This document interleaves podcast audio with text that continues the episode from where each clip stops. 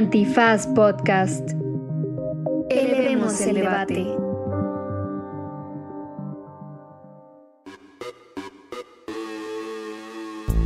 Buenos días, buenas tardes, buenas noches, bonita madrugada o cualquiera que sea el tutti frutti temático del que esté usted disfrutando en este momento en su existencia. Y en este Derecho Remix tuvimos toda una mezcla de temas variados y diversos sobre la coyuntura actual nacional e internacional.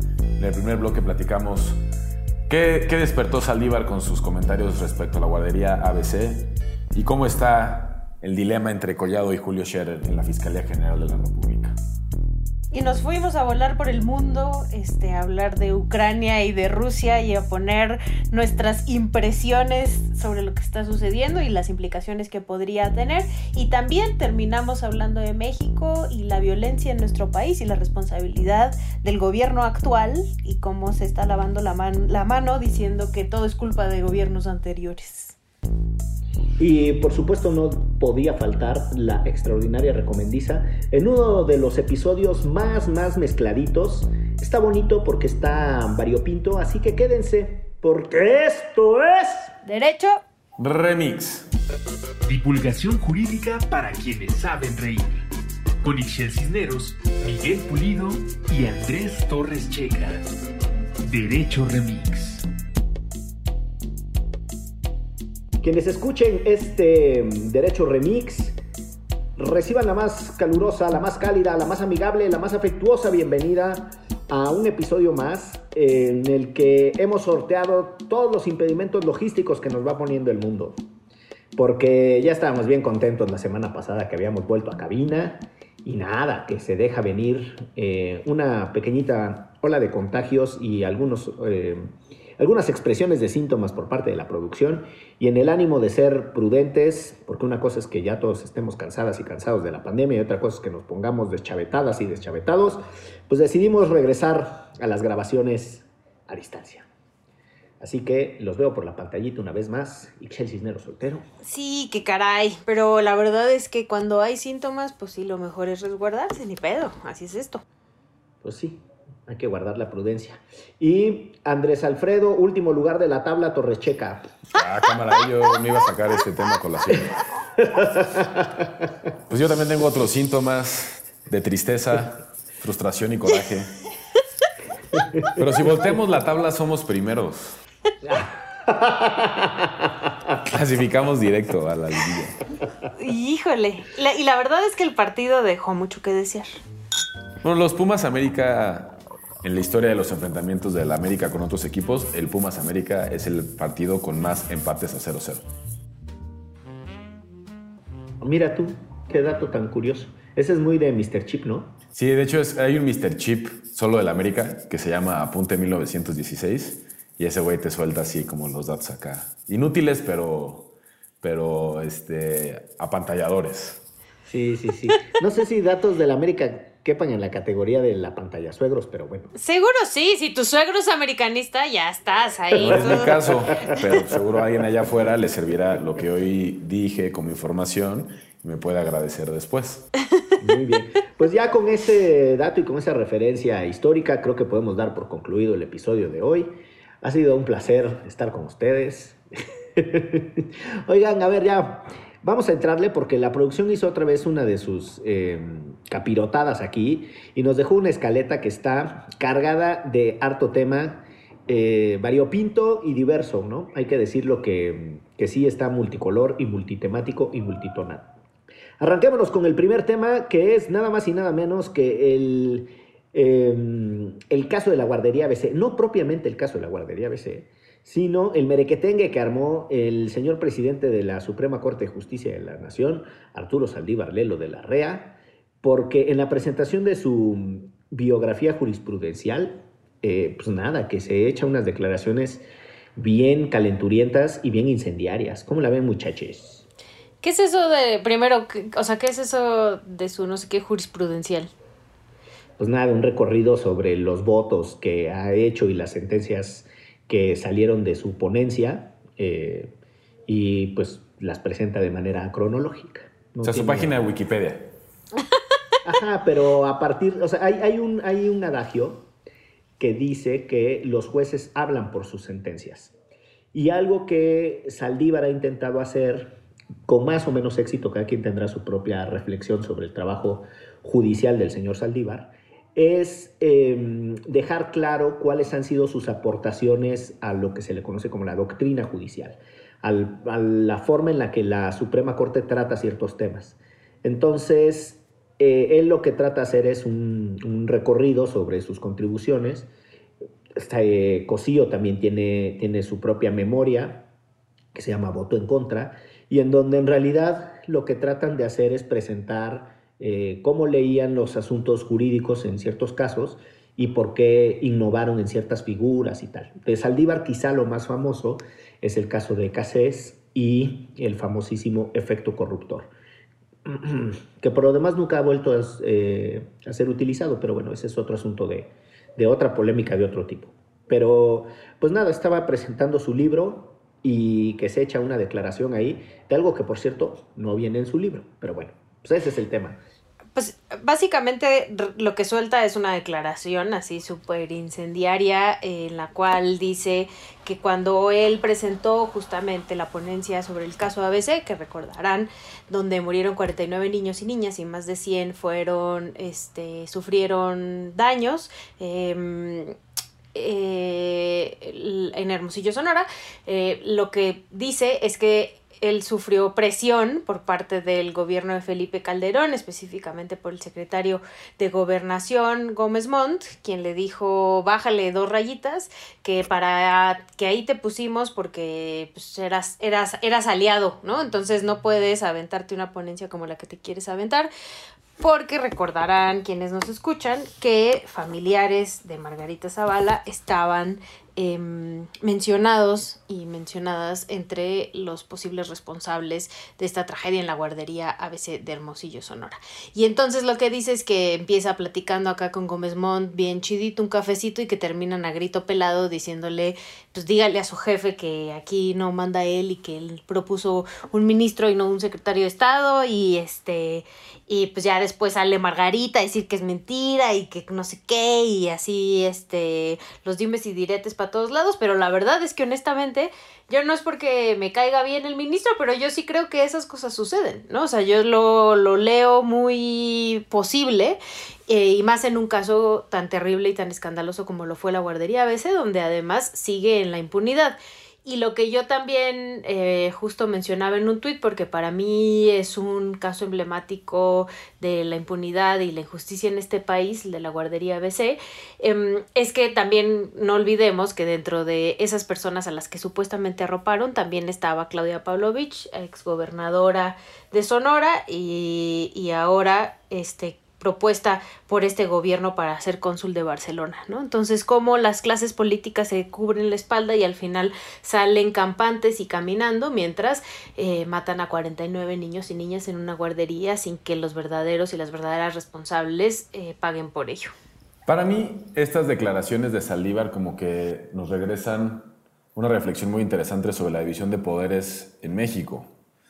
Porque ¿Qué efecto tienen estas declaraciones sobre el caso de la guardería ABC, sobre todo cuando pasó por, pues, por su mesa? Pues, o sea, siento que el de volver a decirlo como de manera incendiaria eh, y señalar a la familia de Margarita Zavala en específico o, a los Calderón, em, pues genera muchísimo, o sea, muchísimo ruido y muchísimo interés y es como parte del juego político, pero también siento que mina un poco pues, la independencia judicial de la Corte, porque, o sea, ¿qué estuvo haciendo él en realidad? ¿Cómo lo denunció en su momento para exhibir que eh, la Corte estaba haciendo, este, no sé, él decía una operación de Estado para, para encubrir a la familia del esposo del presidente? Como, creo que ahí es donde realmente debimos haber sabido, no 17 años después.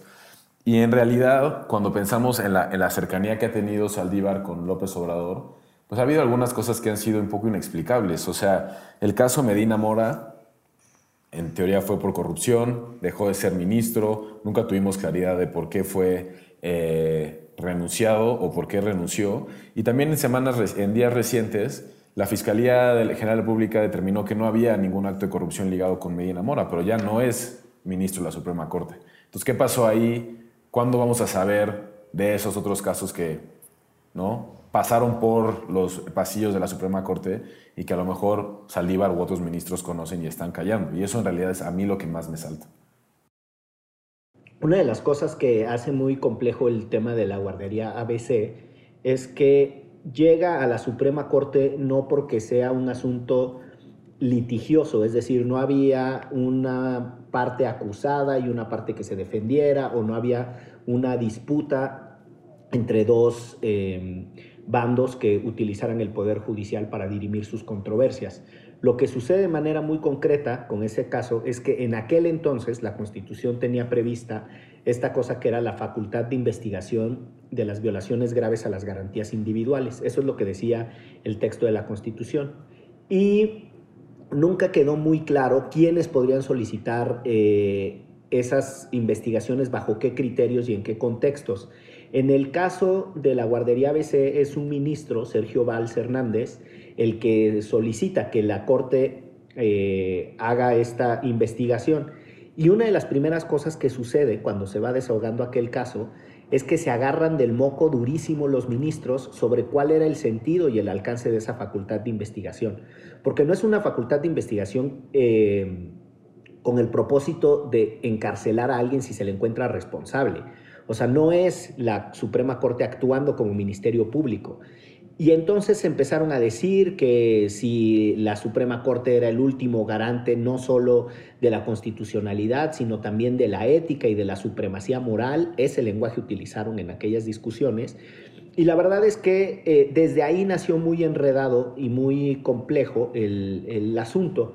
Saldívar por turno le toca, eh, a Saldívar por turno le toca hacer un proyecto y... Eh, y él presenta pues, esta cosa como muy eh, de atadura de cabos, de omisiones deliberadas y se va durísimo contra Daniel Caram, que era entonces el, director general del IMSS, y contra Eduardo Burs, otro paisano de, de Ixchel, que en ese entonces era el gobernador del estado. Pura gente impresentable. Puro, puro no agradable.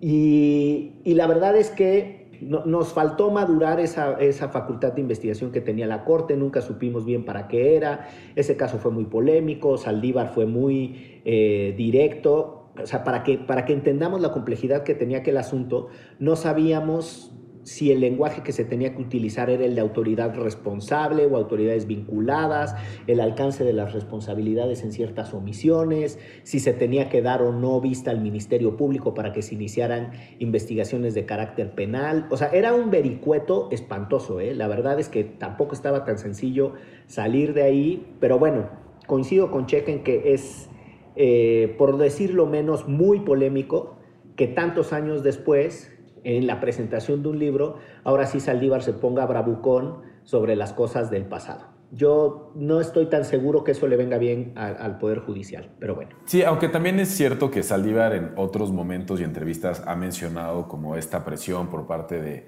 el entonces titular del Ejecutivo en este caso, pero pues creo que para mí es un sabor muy amargo porque qué efecto tienen estas declaraciones en las familias, ¿no? O sea, qué efecto tienen estas declaraciones en encontrar la verdad sobre lo que pasó durante ese caso. En realidad, volver a sacar estas noticias como ya medio recalentadas, sin ningún hallazgo relevante o sin ninguna eh, noticia que pueda cambiar el rumbo de la investigación, me parece que nada más es una manera de mantenerse en, en la conversación pública, pero no realmente es como responsable con la dimensión del caso que se está hablando y lo doloroso que fue en su momento y sigue siendo para estas familias.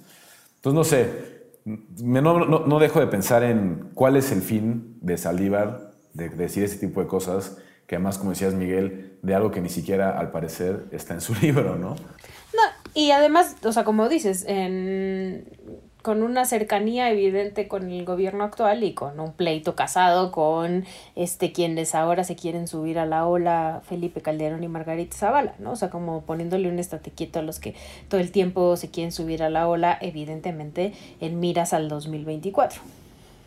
Sin duda, sin duda, yo creo que parte del problema es ese, ¿no? Eh, no deja de estar un tufo político feo yo creo que el derecho de las víctimas a la verdad y a la reparación es lo que sigue quedando abollado y pues esa es una tristeza y un dolor al que no encuentro cómo contribuye los dichos del señor Saldívar, que por lo demás puede decir lo que se le pegue su regalada gana, porque libertad de expresión tiene, pero me parece que no entra en el campo de la prudencia judicial. Pero bueno, ya cada quien tendrá su opinión. Pasamos al segundo tema que nos dejó mm, la producción para su desahogo y que es nada más y nada menos que el asunto de otro abogado suficientemente polémico, ex esposo de Leticia Calderón y actual esposo de Yadira Carrillo. Chismecito Remix, lo más destacado del espectáculo y la jurisprudencia. Le gusta el medio del espectáculo, digámoslo así. Tenía debilidad. Como eh, una vez vi una nota de prensa que era eh, que un actor de Hollywood estaba casado y no me sé el nombre de la, de la abogada que es la esposa de George Clooney. Ustedes no se lo sepan, que es una destacada abogada defensora de derechos humanos. Pero entonces la nota era que eh, justo, ¿no? Como tradicionalmente presentamos las cosas, eh, no era la esposa de George Clooney, sino George Clooney era un actor de Hollywood casado con la destacada abogada británica. Amal se llama. La esposa de George Clooney se llama Amal. Ah, Amal, ándale. Bueno, como yo no sé de quién están hablando, no sé si estamos hablando de Scherer o de Juan Collado. De Juan Collado. ¿Cómo? De Juan Collado. Juan Collado es el esposo de Yadira Carrillo. Perdón, pues yo ni siquiera sé quién es Yarida, no sé quién. No, ¿cómo puede ser? Una disculpa, una disculpa. Por favor, no me quiten mi cédula profesional. No se puede andar por la vida con ese nivel de ignorancia supina. Pues ahí está el tema de que otra vez eh, regresó al- a las primeras planas y al debate público el nombre eh, de este señor que entre otros era aliado de Diego Fernández de Ceballos, abogado de Enrique Peña Nieto y del eh, eh, depuesto líder sindical Romero de Champs, nomás por mencionar algunos. Puro Tenía buenos amigos, ¿no? Pues lo que pasó es que, bueno, como recordarán, eh, a Juan Collado lo, lo agarraron, eh, está en el tambo, y entonces él está explicando que tiene información sobre supuestas extorsiones que recibió por parte de abogados que iban en nombre de, de Julio Scherer para que su carpeta, su carpeta fuera como eh, encausada de tal suerte que él pudiera salir en libertad. Y lo que tenía que pagar era pagar más de 2 mil millones de pesos. eh, y que al final era una manera en la que Julio Scherer, que recordemos es o fue el ex consejero jurídico de presidencia, pudiera mover ahí algunos hilos y agilizar la carpeta de Juan Collado en favor de la libertad de este. Y entonces la, la Fiscalía General de la República ya trajo el caso y está investigando a estos abogados, entre los cuales está Juan Araujo y otros.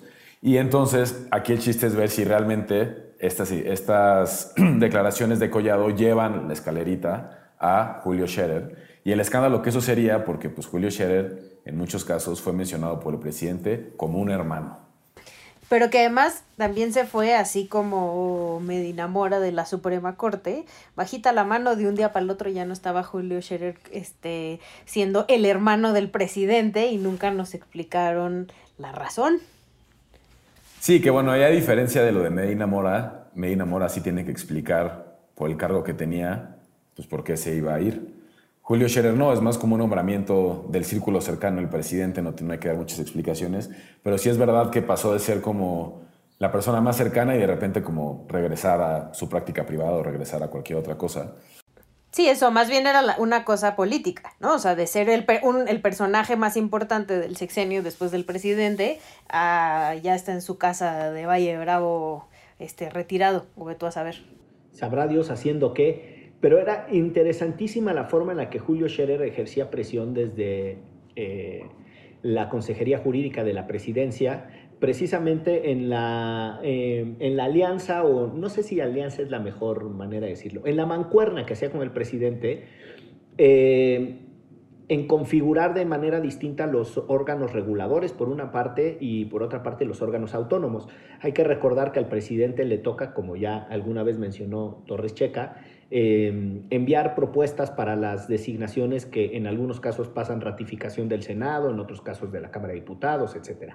Y parte de lo que se le acusa a Julio Scherer es que intervino muchísimo en la configuración de la presidencia del Tribunal Electoral del Poder Judicial, con la anuencia de Saldívar, ¿no? Eh, tal vez ustedes recuerden que cuando inició esta aventura llamada 4T, quien presidía el, el Tribunal Electoral era Janine Otálora, ¿no? Y una de las cosas que sucedió en esa cadena de renuncias súper abruptas y precipitadas, pues es que de repente la señora dejó la presidencia del tribunal y entonces empezó a subir eh, Infante y ya ni sé cuántos, ¿no? Eran como que iba uno tras otro, Vargas y que se iban cambiando. y se peleaban en público y así. Exacto, se puso ahí eh, de un sabor, pero escandaloso.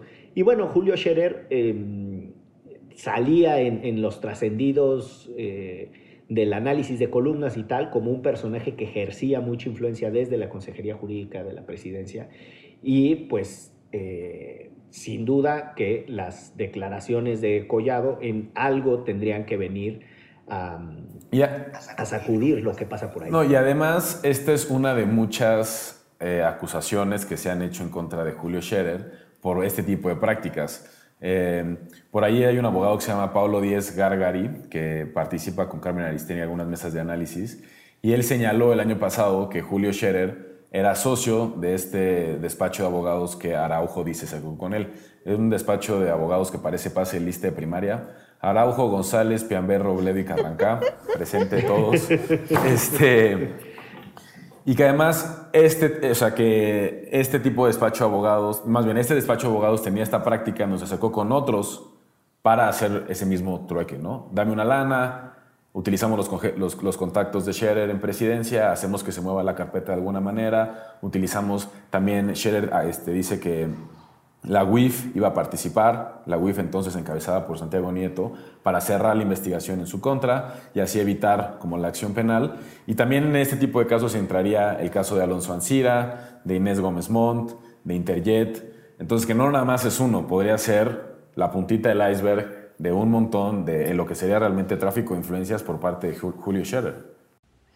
Sí, o sea, básicamente lo están acusando de que movía sus influencias, como bien dices, Checa, en este caso específico por Juan Collado, pues, ¿no? Para que él pudiera salir libre y dice que tiene pruebas de ello y lo que, como dices, es muy peligroso porque al ser una, un personaje tan cercano al presidente y tener tanto acceso, eh, eh, son varias personas que lo están acusando de lo mismo. Y volvemos a lo que yo mencionaba. Y de la noche a la mañana de repente ya no está con el presidente, ¿no? Entonces nos deja como muchas este, suspicacias el por qué se fue, si siendo tan cercano al presidente se fue de la noche a la mañana y mucha gente es, bueno, le iban a sacar estos trapitos y entonces el presidente dijo, ¿qué hubo? ¿Qué tal que te vaya bien? Seremos muy amigos, pero mejor cada quien en su casa. Tómala. Pues bueno, se fue Julio Scherer como se fue el tiempo de este primer bloque. Quédense porque regresamos con más cosas que nos dejó la producción aquí para comentar en esto que se llama Derecho Remix. Sientes que tu vida cambió con la llegada del COVID-19. En la cuarentena de nunca acabar, puedes encontrar un espacio para hablar de esto. Platiquemos sobre cómo nos hemos sentido a raíz de esta contingencia y escuchémonos a través de Spotify. Mi barrio me respalda.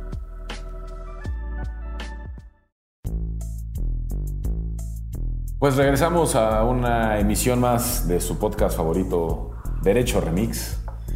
Y el tema que sigue es el tema que ha estado en boca de todos los medios nacionales e internacionales, que tiene que ver con la invasión de Rusia a Ucrania y pues, en realidad cómo el mundo se ha movido a partir de eso, las reacciones que ha habido a partir de eso y las configuraciones geopolíticas que se irán dando a partir de esta invasión. Algunos dicen que iba a ser temporal, algunos creían que no se iba a dar, que nada más era rusofobia, pero después ocurrió y entonces se movieron todas las mesas de análisis en el mundo y ahorita estamos viendo en tiempo real los efectos de una, de una guerra en territorio europeo que no se veía en al menos un par de décadas. ¿Cómo la han visto ustedes? Yo tengo una primera reacción eh, muy, muy técnica y me van a disculpar porque no encuentro otra manera de abordarlo y es ¿Cómo chingados llegamos de hablar de Julio Scherer y de... y de esas cosas a de repente empezar a opinar de Rusia y Ucrania? Pero bueno, es la versatilidad de, Derecho Remix. Y esto en realidad nos lo pidió el presidente Zelensky, ¿no? Este, para contrarrestar... Este, Explíquenle a la, gente qué tal Para contrastar los tweets de Russia Today. De Russia Today, exactamente, la máquina propagandística rusa.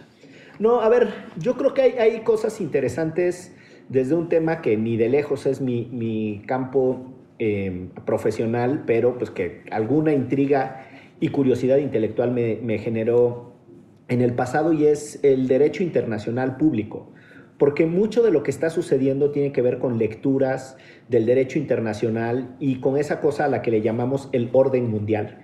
¿no? Entonces, quienes se dedican a, estudiar y estructurar la forma en la que opera la geopolítica y en la que las grandes fuerzas se distribuyen el poder y sus zonas de influencia, eh, suelen hablar de esta cosa que es el orden mundial y es la manera en la que ciertos actores cuando están pasando cosas pueden pegar un manotazo en la mesa y corregir eh, según ellos, eh, la conducta de algunos países que son muy beligerantes o cuando se están desestabilizando ciertas zonas, etc. por mucho tiempo tuvimos la Guerra Fría y eso estructuró en torno a dos hegemones cómo se entendía el mundo. Después un poquito se desconfiguró y medio los chinos han tratado de tener un rol de contrapeso frente a Estados Unidos. La verdad es que por más grande que sea, China no alcanza a ser otro hegemón. Y parte de lo que Putin sí ha hecho en los últimos años es desafiar la narrativa de Estados Unidos que el avance occidental y de las democracias es el que eh, han logrado los gringos con sus aliados europeos. Y, en ese sentido importa mucho el, derecho internacional porque pequeños matices de por qué Rusia puede o no eh, sentir que hay eh, una hostilidad en su contra al intentar que Ucrania entre a la OTAN y eso significaría que los aliados de la OTAN tendrían rodeados y con bases militares muy cerca a los rusos y entonces es un país puede sí o no sumar alianzas con otros, pues está en su autonomía, uno pensaría que está en su legítimo derecho, ¿no? Te enseñan en, en las primeras clases de derecho internacional que también aplica para el derecho doméstico, el pacta sunt servanda, que es que uno puede... ¿va? Luego, luego. No, que en realidad eh, eh, lo que le da sentido a un acuerdo es la voluntad de las partes. Y desde esa perspectiva, Ucrania podría, si así lo decidiera, entrar a la OTAN, pero eso Rusia lo entiende como una acción hostil en su contra, y luego Rusia alega que no es una guerra, sino una operación militar. Si fuera una operación militar, eso le permite que ciertos tratados internacionales eh, respalden el despliegue de sus tropas por ciertos países, por ejemplo, los mares internacionales que están en torno a Turquía, o las aguas internacionales, perdón.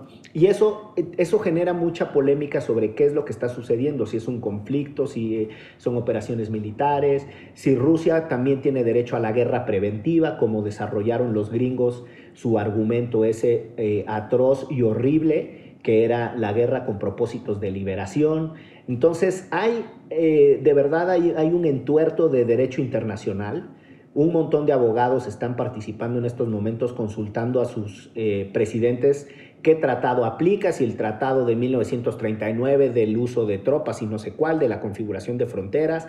Es un pinche enredo sabrosísimo que ni Julio Scherer eh, lo podría resolver y que seguro Saldívar dentro de 17 años va a declarar toda la verdad de lo que hizo Putin.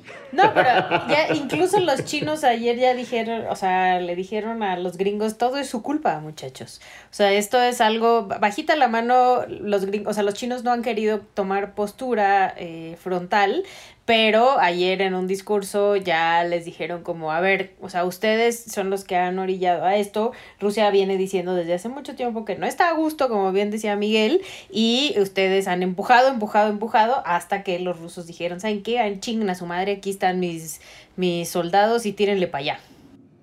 está re feo, pero, o sea, me río de nervio, no de broma. Lo interesante de las guerras es que pone en el centro de la conversación a los principales actores en el plano internacional. Eh, inicialmente los estados, por supuesto, pero también estas alianzas u organizaciones que nacen a partir de los intereses de los estados. Yo aquí retomaré algo que mencionaba Miguel, que es cómo durante la Guerra Fría se configuraron diferentes países en diferentes latitudes en generar bloques no nada más económicos, sino también militares. Por un lado, el Pacto de Varsovia, que configuraba a la Unión Soviética con algunos de sus aliados, como la República Checa o Checoslovaquia, Hungría, Polonia, Bulgaria, etc. Y del otro lado, la OTAN, que tenía en, el inicio a la, mayoría de los países de Europa Occidental, Estados Unidos, a Canadá, y de alguna manera se iba generando una suerte de, lo que se le llama en relaciones internacionales una paz armada en donde decides ya no atacar al otro porque ves que el otro está igual de fuerte que tú, entonces como que te vas calmando, ¿no? En 1991 se disuelve el Pacto de Varsovia porque se cae el muro de Berlín. Y una de las promesas no cumplidas es que la OTAN no iba a crecer más, ¿no? Iba a permitir un poco que estas, estas eh, ex repúblicas soviéticas y aliadas de Rusia fueran encontrando su propio cauce, pero no se iban a integrar a la OTAN. Pero a partir del 99, este como pacto se empieza a romper y muchos antiguos miembros del Pacto de Varsovia se unen a la OTAN. Y empiezan a ver, si ustedes ven el mapa, empiezan como medio a sitiar a Rusia y Rusia se empieza a sentir amenazada. O sea, entre ellas está la República Checa, Hungría, Polonia, y luego más adelante, en 2004, se, se unen Letonia, Lituania, Rumania, y luego más adelante en 2009 Albania y Croacia. Entonces ha habido una alianza estratégica de ir uniendo estos países que de alguna forma son las fronteras que tiene Rusia entre Europa Occidental. Eh, y entre, en ese momento, o sea, por eso también hace mucho ruido que Ucrania pudiera formar parte ahora de la OTAN, porque ya Rusia ve el mapa y dice, oye, espérame, esto no es casualidad. Eh, y, es, y creo que en el, parte, en el centro de esta discusión está cómo las alianzas militares de quienes son abiertamente enemigos políticos de Rusia, eh, pues empiezan a encontrar a otros aliados proxies que empiezan a sitiar a Rusia. Ahora, se viene un auténtico desmadre en muchísimos ámbitos que van desde el gas natural, este, que Rusia le provee a Europa. Eh, cerrar la llave de ese gas afecta a muchísimos países europeos. Un tercio de la del gas que requiere Europa viene de Rusia. Ajá. Si ustedes son seguidores de la Champions y ubican que siempre hay publicidad de algo que dice Gazprom, pues ese es el Pemex de Rusia. Y son los ductos de gas que llegan de todos lados de Rusia a surtirle a gran parte de Europa, como lo mencionó Ixchel. Eh, ya Reino Unido habló de sanciones a través del Banco Central. Eh, incluso la FIFA ya está hablando de que Rusia no va a jugar el Mundial de Qatar si esto continúa. Polonia ya salió a decir que no va a jugar contra Rusia eh, en las próximas eliminatorias que sean en unas tres semanas. Entonces, este tipo de acciones de repente tiene un montón de repercusiones en un montón de lugares diferentes que a veces parecen que no son lo, donde debería de ocurrir ese tipo de sanciones y apenas están en evolución, o sea, apenas estamos viendo los efectos que esto tiene.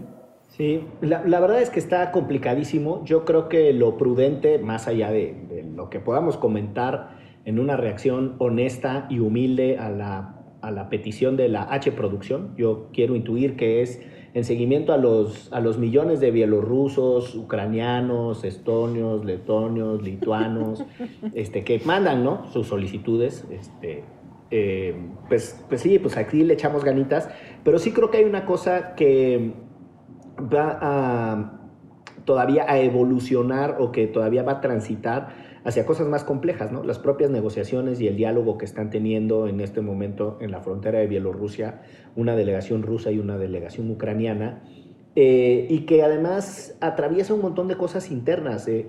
Ucrania tiene una población prorrusa muy grande, eh, culturalmente los rusos entienden que Ucrania nunca fue propiamente un país, sino que es una división artificial. son muy complicados los contextos geopolíticos y de trazo de fronteras en general en Europa, pero de manera muy particular en la Euroasia, que es la conexión o el puente precisamente entre los últimos eh, territorios con influencia centroeuropea y los territorios que estando geográficamente en Europa se comportan más hacia la tradición cultural asiática y es un enredo. La verdad es que no está ligero, no es cualquier cosa. Este, y pues sí, la Federación Rusa hoy se ha convertido en el pues en el, en el podrido de la clase, ¿no? O sea, pobres de los jugadores rusos, eh, que andan por el mundo recibiendo abucheos de la gente. el Comité Olímpico también ya dijo que, que, van a, o sea, que, que no van a poder participar en ninguna competencia con el nombre de Rusia, ¿no? Y que no van a poder utilizar ni su bandera ni su himno nacional. Ahí está, primero por droguis, por doparse con respaldo de las autoridades rusas y ahora por andar bombardeando. Y por supuesto, lo más dramático y ojete de todo esto es una nueva crisis de refugiados y de personas eh, masivamente desplazadas de sus zonas de origen. Eh, Europa, vamos, no termina de digerir todo lo que, ha causado el eurocentrismo fuera de Europa y cuando la gente se quiere ir a vivir a esa región del mundo se ponen eh, muy difíciles y, y, muy nacionalistas. Entonces seguramente vendrán complejidades también de integración étnico-racial, cultural eh, es un desastre, es súper triste ver a la gente dejando sus cosas, es dolorosísimo ver que nos seguimos agarrando a cañonazos y misiles volando y tanquetas, de verdad que se pone la piel chinita. Y pues nada, ahí está el comentario en atención y a los tópicos. Y yo agregaría nada más, y si lo queremos trasladar al país, pues ahí vemos a Marcelo Ebrard parándose el cuello, ¿no? Bien macizo, y a las Fuerzas Armadas yendo a rescatar a las y los mexicanos que, se, que salieron de Ucrania y que ahora están en Rumania para ser rescatados por las Fuerzas Armadas y por nuestro canciller Marcelo Ebrard. Pues sí, digo, por lo demás todos los países tienen la obligación y el deber de repatriar a sus connacionales está haciendo su chamba. Pero no de presumirlo, este, ¿no? ¿O sí? Es parte de su chamba, justo. Es parte de su chamba, sí, pero bueno, pues políticos al fin y al cabo. Y bueno, digo, no, no quisiera mm, irme demasiado en la textura, pero doloroso también eh, lo que está sucediendo en muchas partes del país. En Sonora hay eh, reportes de la pérdida de control territorial en varios municipios. Eh, en Caborca de manera muy particular, en Zacatecas lo mismo, eh, y una ola de violencia, para no variar, en Michoacán, que, que nos, eh, nos tiene otra vez perplejos, ¿no? O sea, sin capacidad de reaccionar al desastre que es la, la violencia y con la única respuesta para algunos que es que esto lo empezó Calderón hace chorrocientos años, hace 15 años, y para otros eh, pensar que eh, estas son acciones para desestabilizar a este gobierno, y algunos diciendo todavía la taradez de esas expresiones de violencia son porque están desesperados y les vamos ganando. Llevamos 20 años con ese argumento y, y pues nada, es crítico lo que, lo que han proyectado los medios y me parece que pone otra vez sobre la mesa cómo la prensa tiene el deber ético de reportar la violencia, pero también tener cuidado que no estemos apología a, las masacres, ¿no? O sea, estamos perdiendo la sensibilidad. Yo creo que nos hace falta discutir otra vez un estándar ético, jurídico, periodístico de la cobertura de los eventos violentos en este país. Sí, unos videos muy feos que circularon el fin de semana, eh, que ahora lo dejan a uno helado. No hay muchos más comentarios que decir al respecto. O sea, México también está viviendo una situación de violencia muy normalizada, pero que catalogaría como conflicto este, armado interno, según algunos, según algunos otros no. Pero más allá de tecnicismos, sí hay una, una cuestión de, de mucha violencia, muchos desplazados. También nosotros tenemos nuestra ola de refugiados que se han ido a otros países eh, buscando mejores oportunidades. Y la verdad, como dice Miguel, pues no, la ola no para no estamos ganando ni perdiendo nada, no es una competencia, no es un partido de fútbol. En realidad estamos todos en, esto, en este mismo barco y si no encontramos soluciones conjuntas, pues no se llega a ningún lugar. Sí, y yo creo que el tema que dices de si es o no un conflicto interno, más allá de la sofisticación aparentemente académica o intelectual, importa para reconocer eh, los grados de estrés que enfrentan las instituciones y la falta de respuestas ortodoxas o convencionales para solucionar los problemas. A mí me parece que las categorías solo tienen sentido en tanto eh, permitan disponer de más recursos o de alternativas para solucionar los problemas.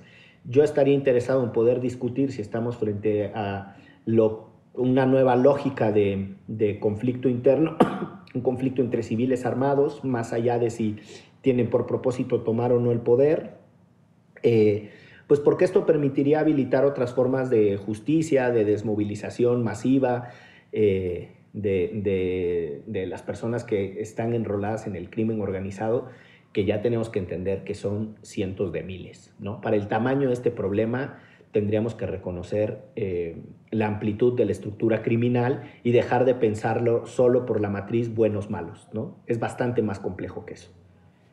Pues muy bien. Em, pues con ese tono un poquito alicaído, pero porque pues así está el mundo y así está México, eh, no se puede uno tampoco dar siempre el lujo de estar a las risas. Em, vamos despidiendo este Derecho Remix con nuestra tradicional recomendiza y eh, pues te abrimos los micrófonos, Chelagüera, para que nos digas qué traes por ahí.